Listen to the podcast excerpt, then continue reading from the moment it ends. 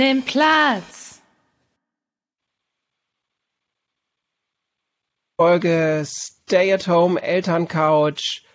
Mir zugeschaltet ist heute wieder die wunderbare Nicola Schmidt. Ich grüße dich, Nicola. Hallo, Ben. Hi. Wir, also das ist ja so als Einstieg, ja.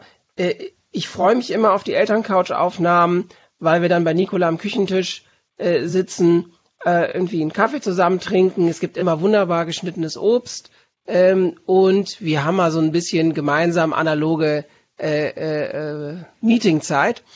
Und natürlich halten wir uns an die physische Distanz und machen das Ganze jetzt online und digital.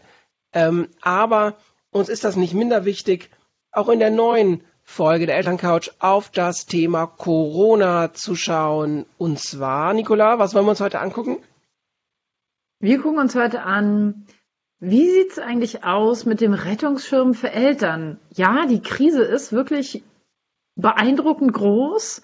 Ja, wir müssen total aufpassen, aber die Digitalisierung unserer Schulen ist, was man aus den meisten Elternhäusern hört, ein absoluter Witz. Und ähm, nicht nur, dass das verschlafen wurde, es hängt jetzt plötzlich alles an uns Eltern und wir müssen das alles wuppen. Und darüber wollen wir mal reden, wie wir das finden, was man dagegen tun kann, wie wir damit umgehen. Sehr schön. Also, wir sitzen auf der Elterncouch und spannen heute den Rettungsschirm für Familien, uh, versuchen es zumindest.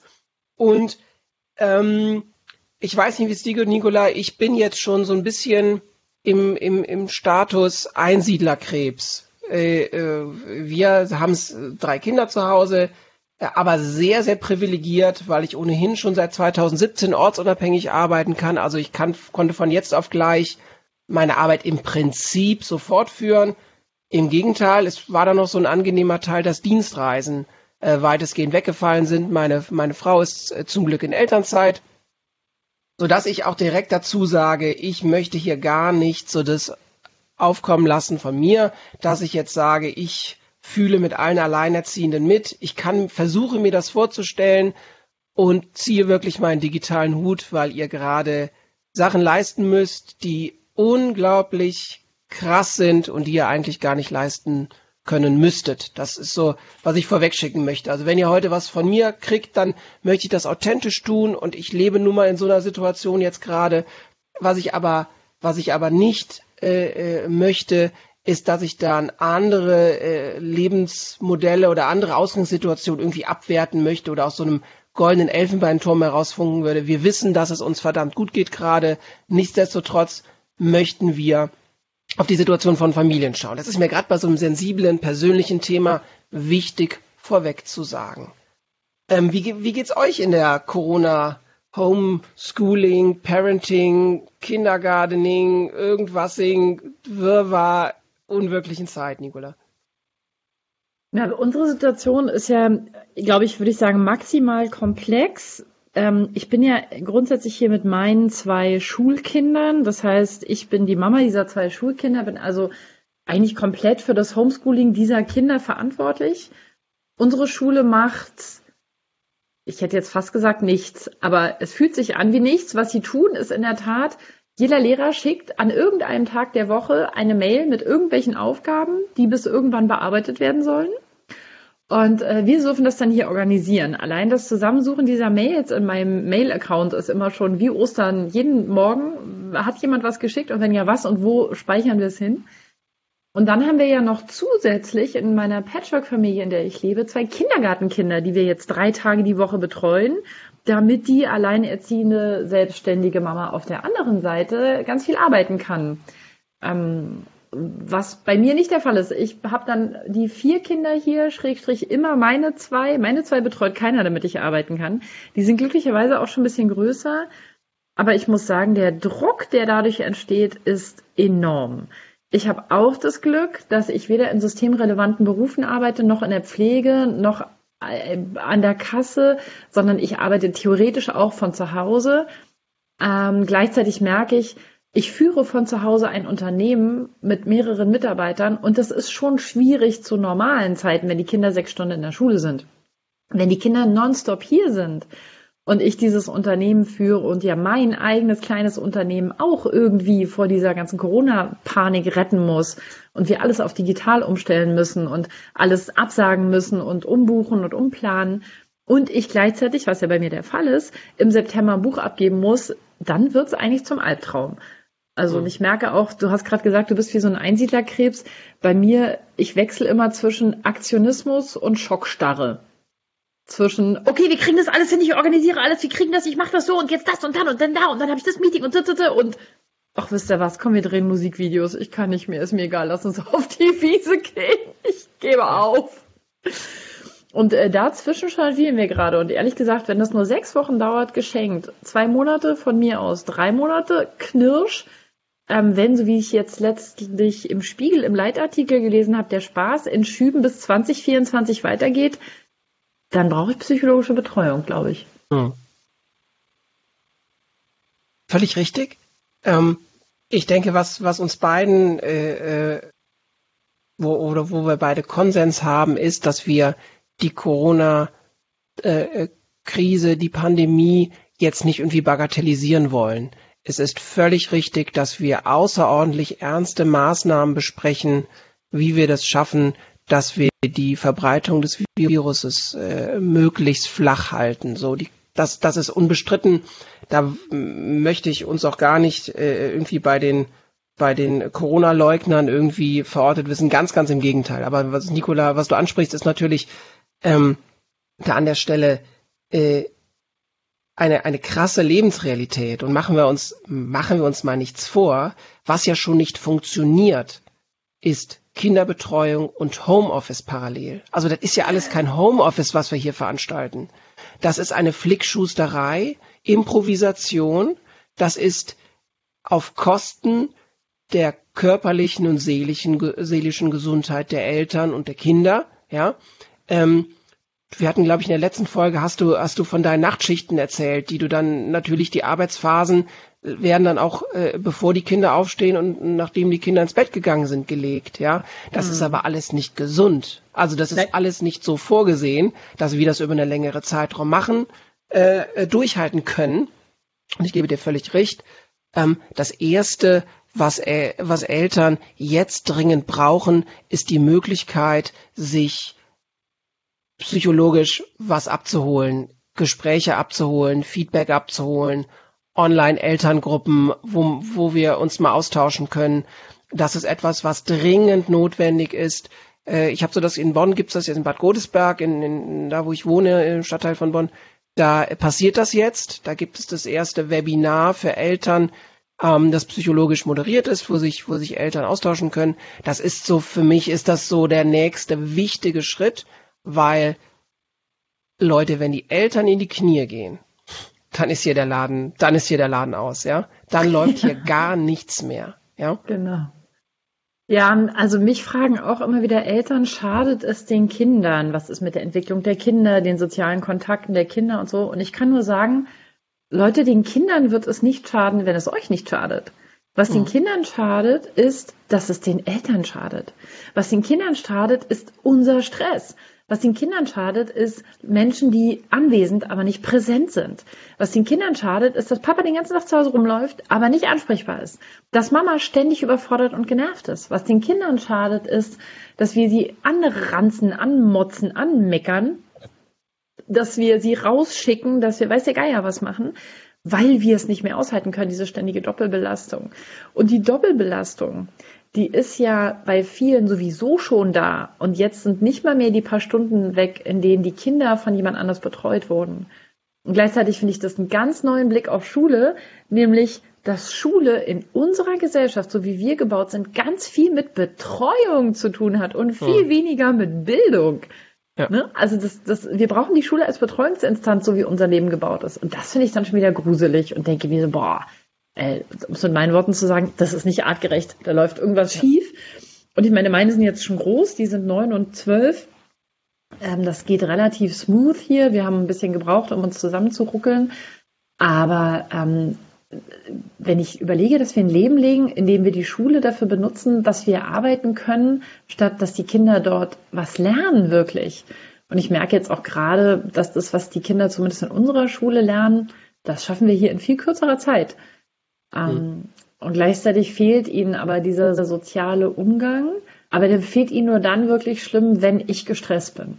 Solange ich entspannt bin, geht es. Aber unter den Umständen entspannt zu sein ist, was man ja auch überall in den sozialen Medien liest, für viele Eltern, das ist eine Herkulesaufgabe, die kann man eine Woche schaffen. Aber nicht drei Monate. Ja, das ist nicht möglich. Nicht es, es, klappt nicht. Es klappt, es klappt einfach nicht. Ja. Ähm, ich finde, äh, äh was du da gerade gesagt hast, total, total wertvoll, weil es dann ja auch sowas, wie so an verschiedenen Stellen auch in der Corona-Krise, so Schwachstellen im System irgendwie aufdeckt. Also wenn die Schule so eine Betreuungseinrichtung ist, mehr als eine Bildungseinrichtung, läuft vielleicht auch was falsch, ja? Also so ist das ja nicht sicher gedacht. was falsch. So ist das ja nicht Absolut. gedacht, ja. Ähm, ja. Und da gebe ich dir völlig recht, dass das, äh, was da reinspielt, ist halt, dass die Familien alleine gelassen werden. Das wird erwartet, dass sie das irgendwie regeln.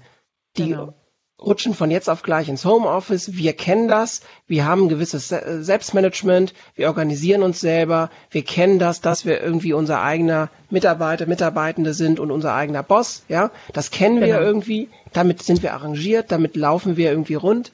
Und ähm, oh, ich muss mal gerade unterbrechen. Die Kinder waren im Wald und haben Müll gesammelt und da eine Tüte größer als die andere. Wunderbar, Jungs. Cool. Ähm, das, wir kennen das, ja.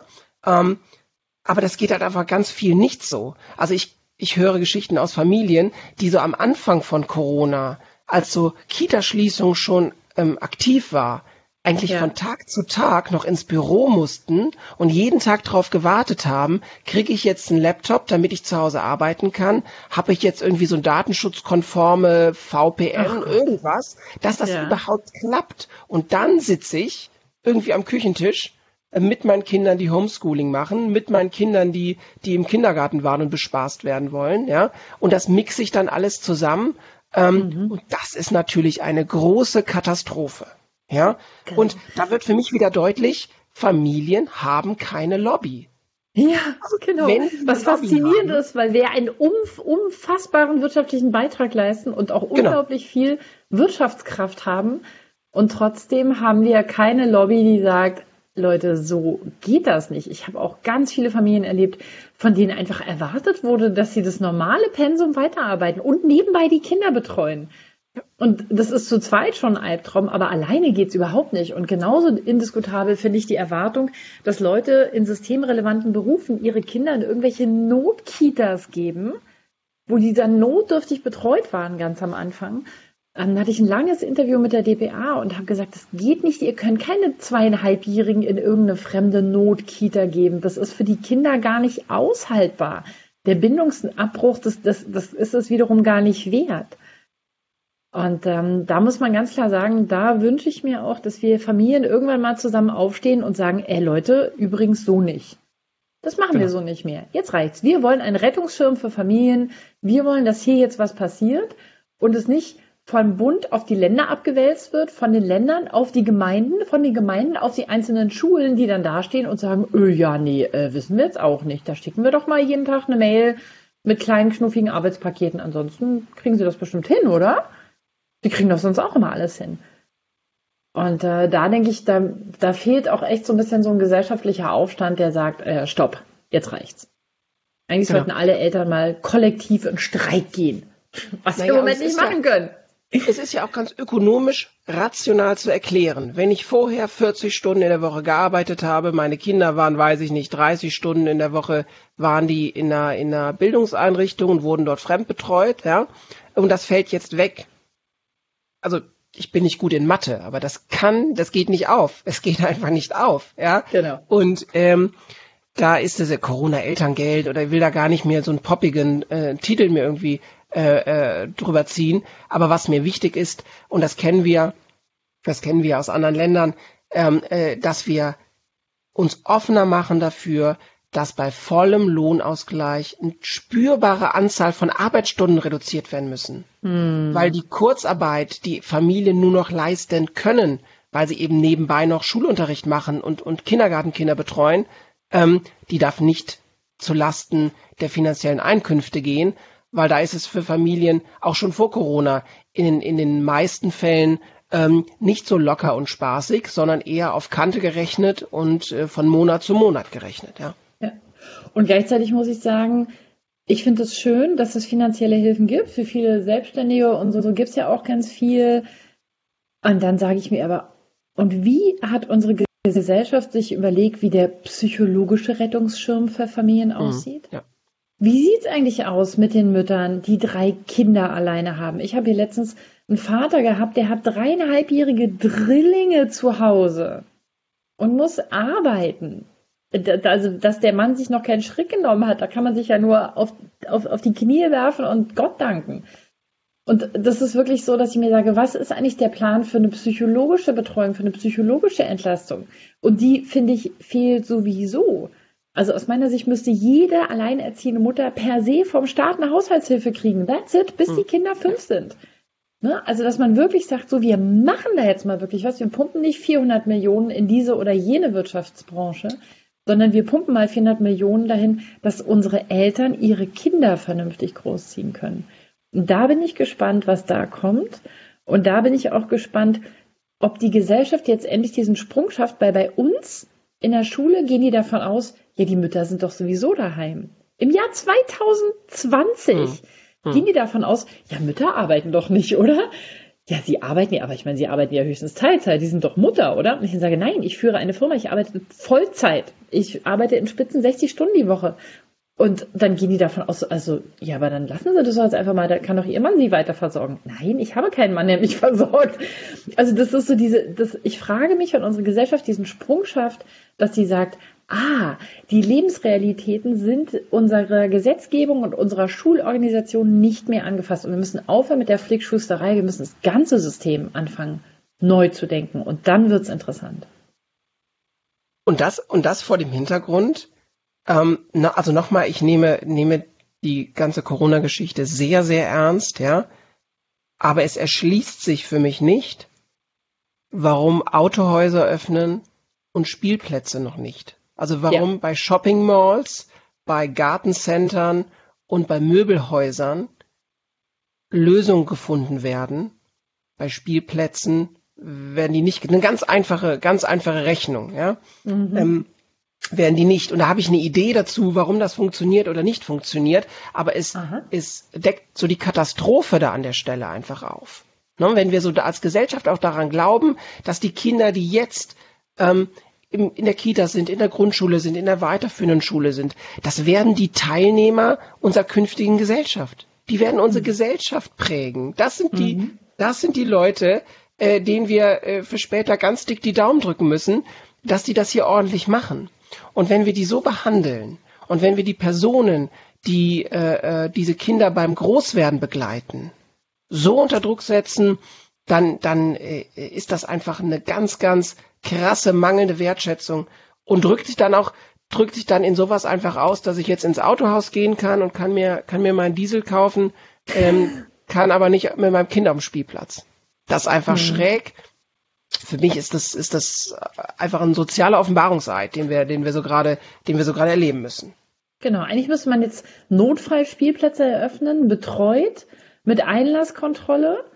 Und äh, man müsste dafür sorgen, dass Kinder draußen spielen können, dass man ganz viele Angebote in Parks macht mit Abstand und sich irgendwelche Sachen ausdenkt. Man kann auch kindgerecht Abstandsspiele machen, bin ich mir total sicher. Das Problem ist nur, das kostet halt viel Personal und bringt kein Geld. Und ja. da denke ich, ist sowieso dieses Umdenken, das wir brauchen, weg hin zur Frage, was bringt es wirtschaftlich ein? Also am Ende konsequent weg vom Bruttoinlandsprodukt als Marker, weg vom Wirtschaftswachstum als Marker hin zur Frage, wie können wir ökologisch und sozial ausgewogen dieses dieses Land nachhaltig führen? Und da finde ich sind die interessanten Fragen, weil wenn wir das uns fragen würden, dann würden wir keine Autohäuser öffnen, sondern Spielplätze. Wenn wir uns das fragen würden, was wäre nachhaltig, was wäre langfristig für die nächsten sieben Generationen gut, dann ist es, wenn jetzt die Kinder auf die Spielplätze können und die Eltern Entlastung kriegen und diese Kinder zu Hause nicht ganz auch angemeckert werden, weil die Eltern nicht mehr können. Das wäre der ja. Trick. Naja, und du, du hast ja auch, hast ja auch äh, Gedankenmodelle, wo, wo du, wo du sagst, es gibt einen, einen Mini-Pool von Kindern und eine feste Gruppe von Eltern, die sich jetzt also nicht ineinander durchmischen, dass man im Rotationsprinzip eine familiäre Betreuung zumindest stundenweise gewährleisten kann. Das alles ist möglich, ähm, wenn man, wenn man dazu eine Bereitschaft hat. Ja. ja. Ähm, ich bin, bin so im, im beruflichen Netzwerk auch mit, mit Trägern der Kinder- und Jugendhilfe, der frühen Hilfen ähm, zusammen und die sind, denen sind ganz oft die Hände gebunden. Also wir blicken ja auch ähm, auf, auf, so ein, auf so ein schwarzes Loch an, an häuslicher Gewalt, an prekären Beziehungsstrukturen, die schon vor Corona da waren und die jetzt, wenn ich diese Familien einschließe, nicht unbedingt besser werden. Ja? Und das ist etwas, was wir, wo es Lösungen geben kann, wo man, wo man frühe Hilfen aufsuchender, trotz physischen Abstand gestalten kann, wenn man das denn will. Und dann muss man eben, ähm, muss man eben, äh, wenn man Geld in die Hand nimmt, äh, auch Personal zur Verfügung stellen können. Wenn man das will, funktioniert das. Ja, also dann ja. will mich jetzt nicht als Volkswirt hier auf, aufschwingen, aber äh, wenn man das, wenn wir das möchten, funktioniert das. Also wenn wir, wenn wir was aus der aus der Bankenkrise gelernt haben, denn wenn man was wirklich will, dann wird das schon funktionieren. Ja, und dann, dann erlässt sich mir nur so die die, die Schlussfolgerung, dass man es eben nicht wirklich will und dass man es aussitzt und das toll und das akzeptiert, dass es da einfach für viele Kinder und für viele Familien gerade unmögliche Situationen sind. Genau. Und dann sind wir aber auch gleich wieder bei unseren Menschenbildern und bei unseren Lebensbildern, die wir selber haben. Eine Frau hat mir auf Facebook geschrieben, ja, das ist alles total unerträglich, aber ich weiß ja, für wen ich es tue, deshalb halte ich es durch. Und das, denke ich, ist genau die problematische Haltung, dass wir Eltern aus natürlich total verständlichen Motiven sagen, naja, für meine Kinder ziehe ich das jetzt durch ich habe gar nicht die Kraft, mich dagegen zu wehren und irgendwie schaffe ich es schon. Und wir sind alle so am Ende tayloristisch geprägt, dass es heißt, ja, wenn du es nicht schaffst, bist du ja selber schuld. Dann bist ja. du zu schwach für diese Gesellschaft. Dann, also was, ihr, ihr schafft das nicht. Also wir schaffen das. Da muss man sich jetzt auch einfach mal am Riemen reißen. Und wir denken, wir sind so sehr in dieser Denke geprägt, dass wir glauben, nicht die Gesellschaft hätte auch eine Gemeinsamkeitspflicht, uns zu helfen als Familien. Nee, wir sagen uns, nee, jeder ist seines Glückes Schmied, jeder muss sehen, wie er klarkommt. Und ähm, ich will ja auch nicht riskieren, dass ich mich als schwach im internationalen Wettbewerb sozusagen zeige. Und deswegen Ellenbogen raus und wir schaffen das schon. Und das finde ich eine gefährliche Haltung. Auch diese Haltung von wegen, ja, ich habe jetzt meine Karriere aufgegeben, ja, ich werde als Frau in der Altersarmut landen, aber ich tue es für meine Kinder.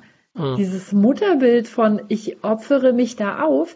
Die Alternative ist ja, die Kinder leiden darunter und genau da ist aus meiner Sicht der Fehler. Die Alternative darf nicht sein, ich opfere mich oder ich opfere meine Kinder. Die Alternative muss sein, Gesellschaft, bewege dich, damit ich hier niemanden opfern muss. Das kann doch gar nicht, nicht euer Ernst, dass es so läuft. Und da finde ich, müssen wir selber auch gucken, wir Eltern, inwieweit gehen wir da in so eine Opferhaltung und, oder in so eine, so eine heroische Haltung, die heißt, ja, ja, das ist schlimm, aber ich tue es für die Kinder, wir halten das durch, wir schaffen das schon. Und ich frage mich, wann gehen wir in Widerstand, der heißt, liebe Gesellschaft, jetzt ist Schluss. Genau. Ja. Ich möchte mich an der Stelle, ähm, äh, möchte ich mich entschuldigen. Ich bin in den letzten Tagen äh, äh, seit Corona, das hätte man ja vorher so gar nicht gedacht, dass, äh, dass äh, Träger, die sich um Kinder in der frühen Kindheit kümmern, jetzt auf einmal Online-Konferenzen machen und Webinare ausrichten. Das wäre ja alles vor zwei Monaten noch undenkbar gewesen. Ähm, da äh, bin ich jetzt äh, relativ äh, viel auf Vorträgen digital zugeschaltet oder spreche mit Zeitungen, da geht's dir, geht's dir, denke ich, genauso, äh, dass, dass wir da gerade äh, von vielen Seiten irgendwie gefragt werden. Und ich habe so einen Satz immer wieder drin gehabt, von dem ich lange geglaubt habe, dass er ein, dass er ein schlauer Satz ist. Und zwar Kinder brauchen digitale Brücken. Und da mhm. möchte ich mich jetzt hier an dieser Stelle mal ganz dick und fett entschuldigen, weil ich erst seit Corona so richtig merke, ähm, wie sehr der aus so meiner privilegierten Stellung herauskommt denn diese tollen digitalen Brücken mit den netten YouTube-Videos aus der Kita, wo dann so Basteltipps und Bewegungsspiele mit dem Homeschooling, wo ich mit meiner Lehrerin chatten kann oder mit meinen Freunden online irgendwie was zusammen spielen kann. Das klappt doch alles nur, wenn ich so ein, wenn ich so ein digitales Endgerät überhaupt zu Hause habe. Also wenn wir, wenn wir uns vergegenwärtigen, dass jedes fünfte Kind in Deutschland arm ist, ja, hm. dann ist das hm. einfach ein, ein, fucking privilegierter Satz zu sagen, ja, ja, Kinder brauchen digitale Brücken, ja, wo sollen die denn herkommen? Die, diese digitale Brücke, die bricht schon beim ersten Schritt zusammen, weil es gibt zu Hause in der Einzimmerwohnung gibt es höchstens ein Smartphone, das ist nicht das neueste, ähm, das ist dann meist bei Mama oder Papa, weil die systemrelevant arbeiten müssen. Es gibt weder ein schnelles WLAN, es gibt eine, es gibt mobile Datenpakete, die als Prepaid immer wieder aufgeladen werden. Da ist nichts mit Videochat mit der Lehrerin. Das funktioniert nicht. Ja, das gibt es nicht. Und das sogar ist, hier schon ein Thema. Sache. Hm? Die, du wirst lachen, das ist sogar bei uns zu Hause ein Thema. Die Kinder wollen mit ihren, der Große will mit seinem ähm, Partner Französisch machen, mit seinem Partnerkind ähm, meine Tochter möchte mit ihrer besten Freundin chatten und ich muss arbeiten. Wer kriegt den Mac? Ja, ja. Genau. Das, da, da muss man gar nicht am unteren Ende der Nahrungskette sein, dass das schon schwierig ist. Und ähm, das ist auch, finde ich, ganz gefährlich, weil da die, die, die gesellschaftliche Schere immer weiter aufgeht und alle gucken zu. Und der Mittelstand redet mit dem Mittelstand über den Mittelstand. Schön. Genau.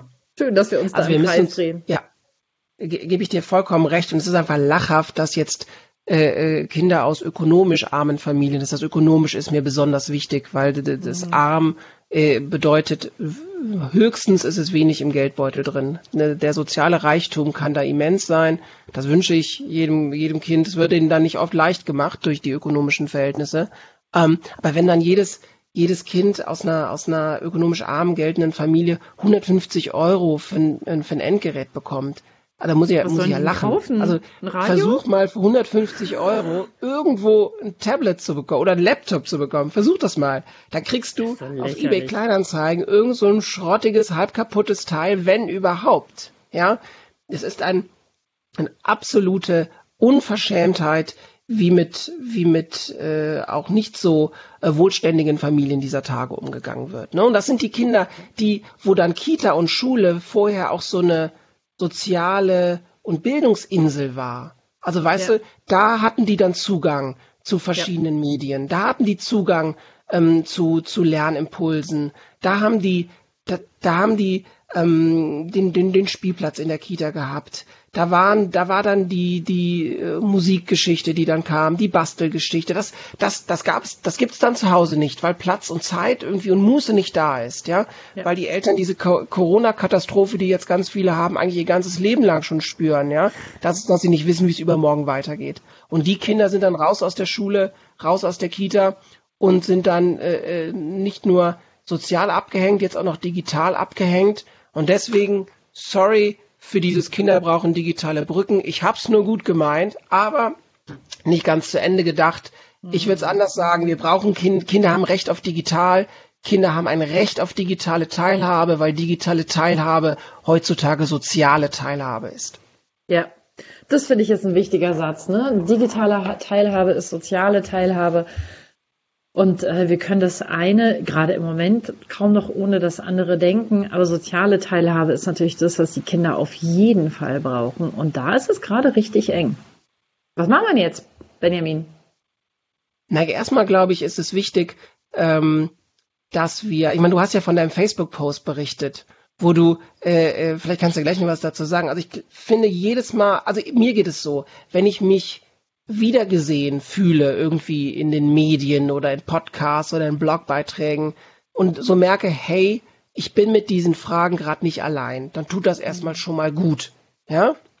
Ähm, was machen wir jetzt? Aus meiner Sicht auf keinen Fall weiter so, sondern äh, Mut dazu auch, so die eigene Limitiertheit ähm, anzuerkennen und sich im, im, nach Möglichkeiten Hilfe zu suchen. Ähm, das kann ganz praktisch gehen.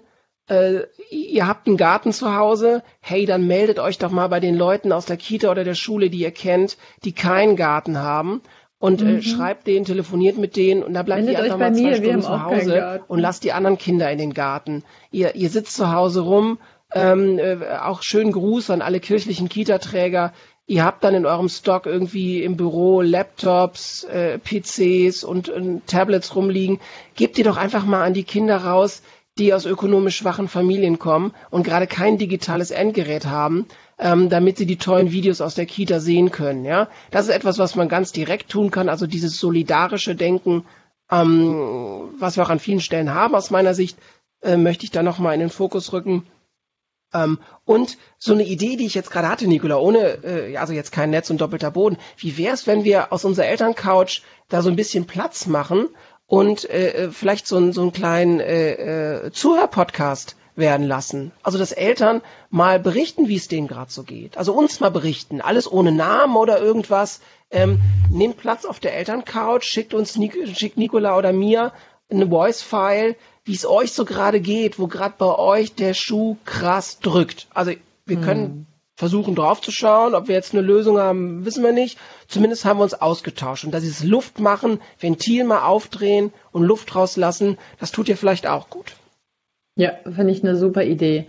Mir hilft es auch mal zu sehen, boah, ich bin nicht alleine. Und auf meinen Facebook-Post hat eine Frau total cool geantwortet.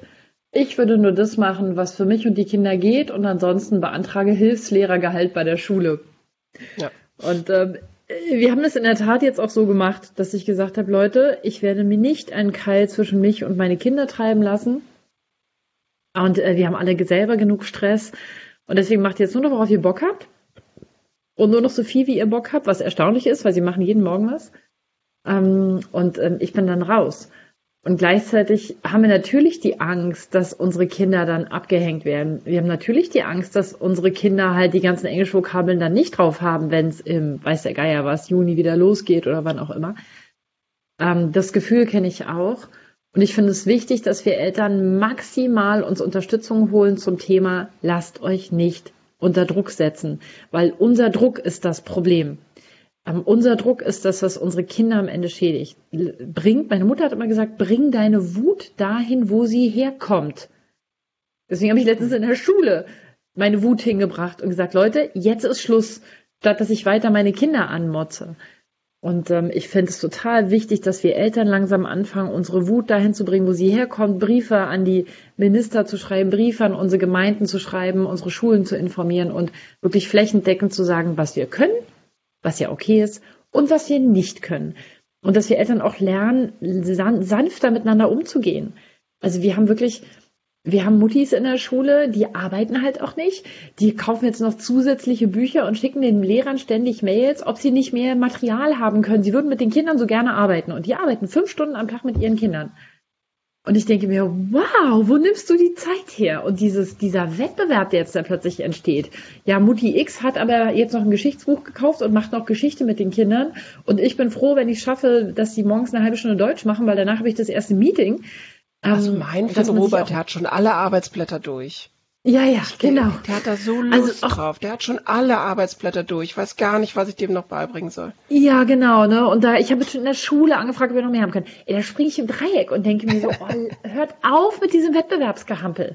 Genau. Ne, das ist schon wieder, wir gehen schon wieder die, dieser Gesellschaft auf den Leim, die nicht sagt, super, Robert hat alle Arbeitsblätter durch, vielleicht kann er Lisa am Telefon helfen mit ihren Arbeitsblättern. Ja dass wir die Dinge gemeinsam machen und die Spiele gemeinsam spielen. Stattdessen spielen wir ständig Monopoly, Mensch, ärgere dich nicht, gegeneinander, wer zuerst, wer schneller, wer früher, wer mehr Punkte, mehr Geld, mehr Goldmünzen, hast du nicht gesehen?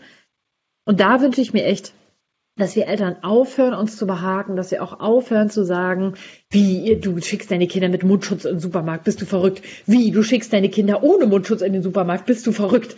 Also, dass dieses ganze, diese ganzen Mommy und Daddy Wars aufhören und wir anfangen, allein schon mal psychologisch uns gegenseitig zu unterstützen, statt uns es uns noch schwerer zu machen und dann natürlich auch uns de facto zu unterstützen.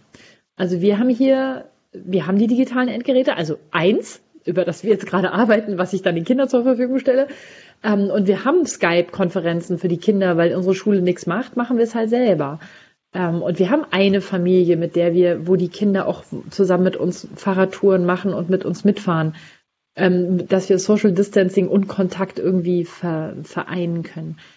Also seid kreativ und was ich auch wichtig finde, ihr da draußen, ich höre immer wieder, ja, wir haben jetzt den Lockdown und ich würde ja gerne mit den Kindern rausgehen, aber ich weiß ja gar nicht, was ich machen soll. Ihr dürft raus. Ja. Wir haben Lockdown, aber wir haben keinen Hausarrest. Ich höre so viele Eltern, die sagen, ja, wir können ja nicht raus. Ne, das stimmt ja in manchen Ländern, aber in Deutschland haben wir keinen Hausarrest. Ich sage es nochmal. Ihr könnt jeden Tag mit euren Kindern in Park und in Wald. Ihr dürft euch nur nicht zum Picknick mit der Nachbarsfamilie ähm, auf eine Decke setzen und im Park picknicken. Aber dass ihr mit dem Fahrrad durch den Wald fahrt, daran kann euch kein Mensch hindern. Also seid bitte auch kreativ. Ja, das kann ich nur unterstreichen. Und ähm, ich glaube, selbst die Kinder, die dann so, oh nee, ich will nicht raus, ich, ich mach da, hab da nicht so Spaß dran, weil es so langweilig, nur Das sagen meine jeden Tag. Genau. Jeden das, Tag. Das, ich habe keinen Bock. Das, ich mach nichts. Im Wald hast du Bock und dann gehen sie raus. Richtig, und sagen, genau. Und es ist dann auch, es ist dann auch jedes Mal so. Im Wald kommt, schön, im Wald genau. kommt die Lust. Genau. Ja, ja genau. Also ich diskutiere schon gar nicht mehr. Meine Kinder wissen genau, wenn Mama sagt, wir gehen jetzt raus, also in den Wald, auf die Räder, ins Dorf, was auch immer, äh, das diskutieren die schon nicht mehr, weil die genau wissen, da bin ich total erbarmungslos, weil wir müssen raus. Und das ist, finde ich, auch etwas, was schon vor Corona ein Thema war, finde ich, wir können diese Verantwortung nicht ständig an die Kinder übergeben. Möchtest du rausgehen? Ja. Wollen wir in den Wald? Ja. Wollen wir im Regen in Gummistiefeln raus? Ja. Wollen wir Fahrrad fahren? Ja. Willst du Laufrad fahren? Ja. Willst du? Willst du? Nein, die Antwort lautet, ich bin erwachsen, ich habe die Erfahrung, wenn wir nicht rausgehen, fällt uns die Decke auf den Kopf. Wir gehen jetzt übrigens genau. raus. Und zwar genau. jetzt. Immer nur Fragen stellen, auf die man auch mit Nein antworten darf. Yay, stell keine Frage, wenn Nein keine Option ist. Genau. Also Jasper jult euch nicht zu Tode, sondern seht auch zu, dass ihr Orientierung gebt in die, an diesen Zeiten, weil es ist schon schlimm genug, dass die Erwachsenen keine Erfahrung mit so einer Situation ja. haben. Die Kinder haben noch viel weniger Erfahrung. Und was an der Stelle, was an der Stelle, ich weiß nicht, wer von den äh, Zuhörenden ähm, irgendwie viel auf Twitter unterwegs ist, was mich genauso nervt, ist irgendwie, dass wir unter den Eltern diesen, diesen, dieses Challenging, was du gerade angesprochen hast. Also, dass wir auch direkt so die Nase rümpfen, ähm, wenn dann mal ein Vater oder eine Mutter mit dem Kind zusammen irgendwie, äh, weiß ich nicht, einkaufen ist und muss man das Kind dahin mitnehmen und muss das jetzt wirklich sein, dass, dass die jetzt da so äh, spielen, ja, ähm, alle mal, alle mal Ruhepuls wiederfinden. Ähm, es gehört mehr zu der, zu der ganzheitlichen Wirklichkeit als nur diese eine Sequenz, die wir mitkriegen. Keiner weiß, was da in den Familien an diesem Tag, in dieser Situation vorangegangen ist und was danach folgt. Wir sollen alle mal die Füße stillhalten und jeder Familie erstmal grundsätzlich nur das Beste unterstellen. Ähm, das ist mir wichtig. Und zweite, zweite und letzte Sache, als, äh, äh, vor allen Dingen als Papa, ähm, liebe Väter, die ihr jetzt im Homeoffice das Bloggen und Podcasten für euch entdeckt habt. Findet auch ihr euren Ruhepuls wieder. Ihr seid die Mega-Helden, weil ihr zweimal Mittagessen gekocht habt und schon einmal Windel gewechselt habt. Ihr seid die Helden, aber bitte, bitte hört auf uns damit zu nerven, wie geil ihr das jetzt alles macht und zeigt mal ein bisschen Respekt vor den, vor euren Frauen oder vor den anderen Müttern, die das jeden Tag die Care-Arbeit machen und nicht einmal einen coolen fancy Blog dafür aufsetzen, äh, sondern es einfach machen. Und ihr seid super toll, dass ihr jetzt ein Meeting verschoben habt und dafür irgendwie Miracoli aufgewärmt habt. Aber ähm, locker bleiben, bisschen Respekt und Demut und äh, macht euren Job, aber macht daraus bitte nicht so ein, so ein Social Media Show auf. Das nervt mich tierisch. Hm. Aber ah, jetzt müssen ja, wir irgendwie noch positiv werden. Jetzt habe ich noch so ein Papa-Rant am Ende rausgegeben. naja, ich denke, was uns allen gut tut, ist, ich finde, und ich nehme das für mich auch ganz ernsthaft in Anspruch und ich möchte es auch allen anderen ähm, da draußen anbieten, ich nehme für mich auch in Anspruch, dass ich auch unvernünftig sein darf. Weißt du, warum ich manchmal ein Kind mit zum Einkaufen nehme? Weil ich keine Lust habe, alleine zu gehen. Was? Hm. Fucking it!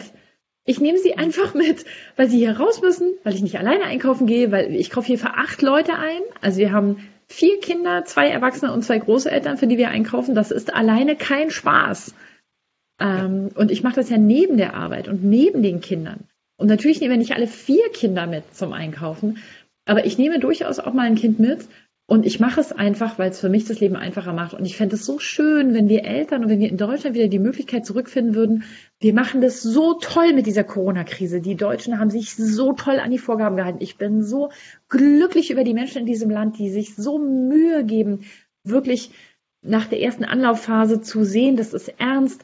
Wir halten jetzt zusammen, wir stehen das durch. Keiner weiß genau, ob die Maßnahmen richtig sind. Darauf kommt es aber nicht an, weil die Wissenschaftler und die Politiker, die können auch alle nicht hexen. Wir tun einfach das Beste.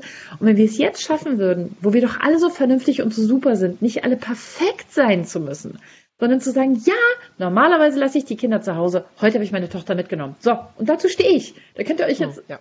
den Maul drüber zerreißen. Ist mir total wurscht, weil ich hatte einen entspannten Einkauf. Und das wünsche ich mir so sehr, dass wir es schaffen, weiterhin vernünftig und gut zu sein aber nicht ständig zu checken, ob du auch perfekt genug bist, damit du mitspielen darfst. Ich glaube, es wird uns allen total helfen. Das finde ich, das kann ich nur so, möchte ich nur so unterstreichen. Das ist, das ist, denke ich, was ganz, ganz Wichtiges. Und Leute, ihr müsst nicht nebenbei ähm, das Brei geben und die Videokonferenz äh, äh, durchstehen versucht euch den Fokus auf das Hier und Jetzt zu geben. Und auch da natürlich ist, muss man immer die Konsequenzen irgendwie äh, sind anders, aber zeigt es auch nach außen, dann ist diese Videokonferenz findet ohne euch statt, weil ihr gerade nicht könnt, ihr seid gerade, es geht gerade nicht, eure Kinder sind keine sind keine Projekte, die man, die man äh, an und ausstellen kann. Die haben gerade Bedürfnisse. Und dann ist das eben so, wenn man von euch erwartet, dass ihr arbeitet und parallel noch Kinder betreut, kann es eben auch mal sein, dass die Arbeit dann auch de, nur den zweiten, die, den zweiten Platz bekommt. Ganz oft äh, kriegen die Kinder diesen zweiten Platz. Ähm, wir merken das vielleicht manchmal schon gar nicht mehr so im Alltag. Aber da wäre so mein Wunsch. Ähm, äh, habt Mut, Videokonferenzen abzusagen, mittendrin rauszugehen.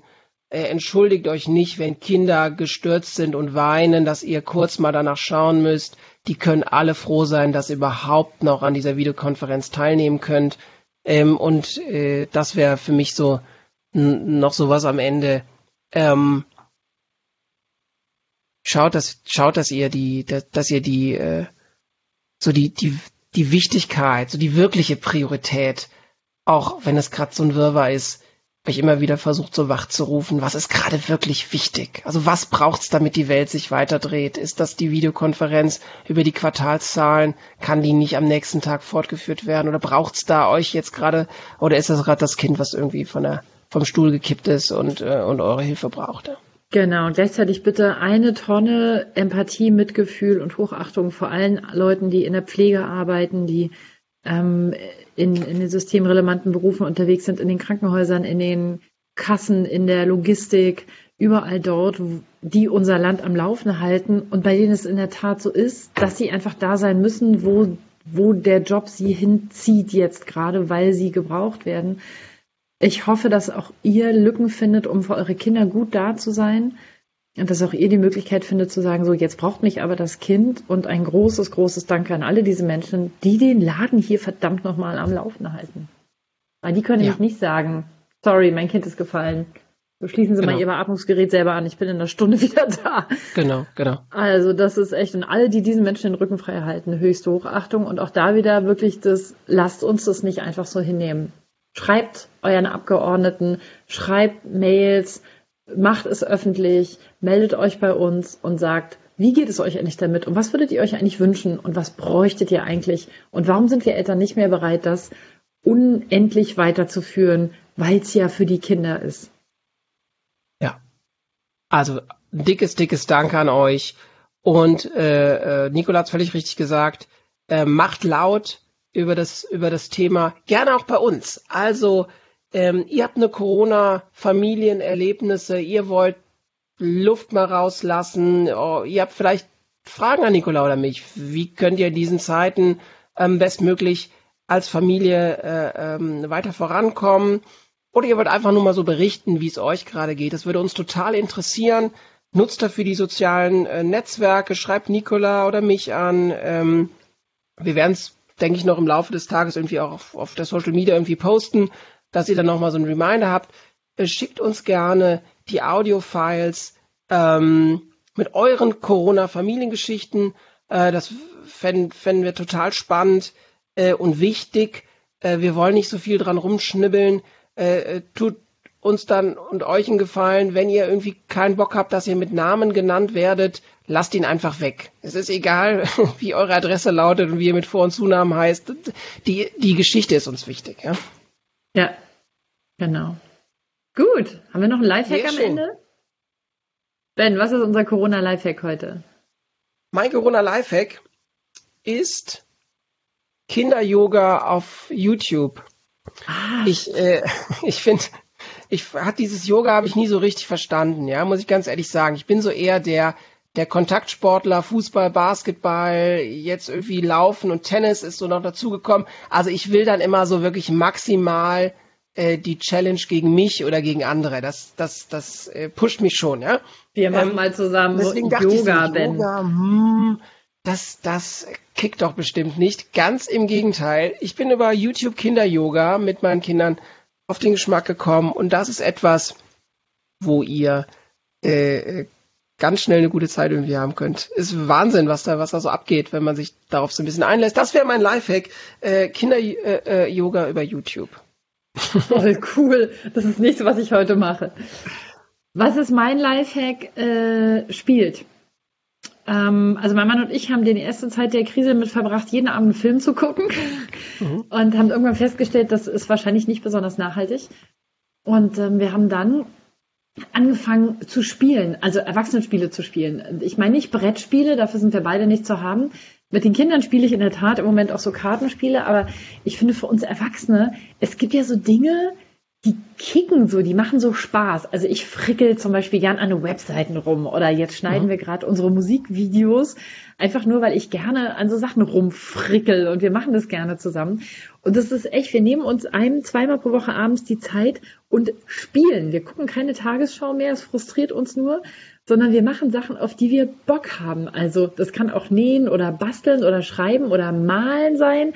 Aber ich finde, es kann auch sein, ich frickel an einem Podcast rum oder an einem YouTube-Video oder wir machen ganz viel Musik zusammen, wir schreiben Songs, wir singen. Ähm, weiß ich nicht, man kann auch Kerzen ziehen, die Küche streichen, whatever. Aber ich mhm. möchte einfach allen Erwachsenen, die noch irgendwie Energie haben, ans Herz legen, spielt, macht was, worauf ihr schon immer Bock hattet. Und wenn ihr es nur eine Stunde pro Woche macht, weil es hält einen so aufrecht, finde ich. Das ist auch gerade, wenn ich irgendwas geschaffen habe, da habe ich so einen starken Dopaminstoß im Gehirn, dass mein Hirn sagt, boah, das hast du gut gemacht. Und ich gucke mir jemand, ich zehnmal am Tag dieses Video an. Mir ist ganz egal, wie viele Leute das gucken. Ich gucke es mir einfach an und denke, boah, krass, ich habe was gemacht, außer Kinder organisieren, Hilfslehrer spielen, Bücher schreiben und meinen Laden zusammenhalten. Und äh, das kann ich nur empfehlen. Tut Dinge, die euch befrieden. Ich habe jetzt viele Leute gesehen, die fangen jetzt an, ihren Balkon zu bepflanzen oder die misten aus oder einige haben sich Hühner angeschafft. Total hinreißende Sachen und ich finde es eine ganz gesunder, menschlicher Impuls, das zu machen. Und meine Empfehlung ist, egal was es ist, gebt dem nach. Sehr schön. Leute, ihr seid die krassesten. Wir kriegen das alle zusammen hin, wenn wir aneinander aufeinander aufpassen, aneinander denken und nicht der, der es am besten macht, gewinnt, sondern wenn es alle hinkriegen, haben alle gewonnen. Liebe Nicola, ich wünsche dir einen wunderschönen Tag. Und die, nochmal, die Songs sind echt klasse. Ich habe heute Morgen noch gehört, bevor wir aufgenommen haben. Ähm, ich finde eure, eure Lieder richtig schön. Also hört da mal rein, man seht ihr auf YouTube. Und ähm, habt ihr eigentlich einen Bandnamen oder so? Äh, also mein Mann ist ja Segler, deswegen hat er, heißt er Achter aus und ich habe mich einfach mit auf dieses Boot begeben. Also man findet uns in YouTube und auf, auf Instagram unter Achter aus. Super schön. Super, super schön. Hört's euch mal an.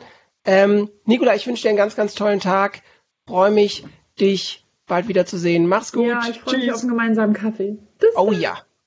Ciao. Tschüss.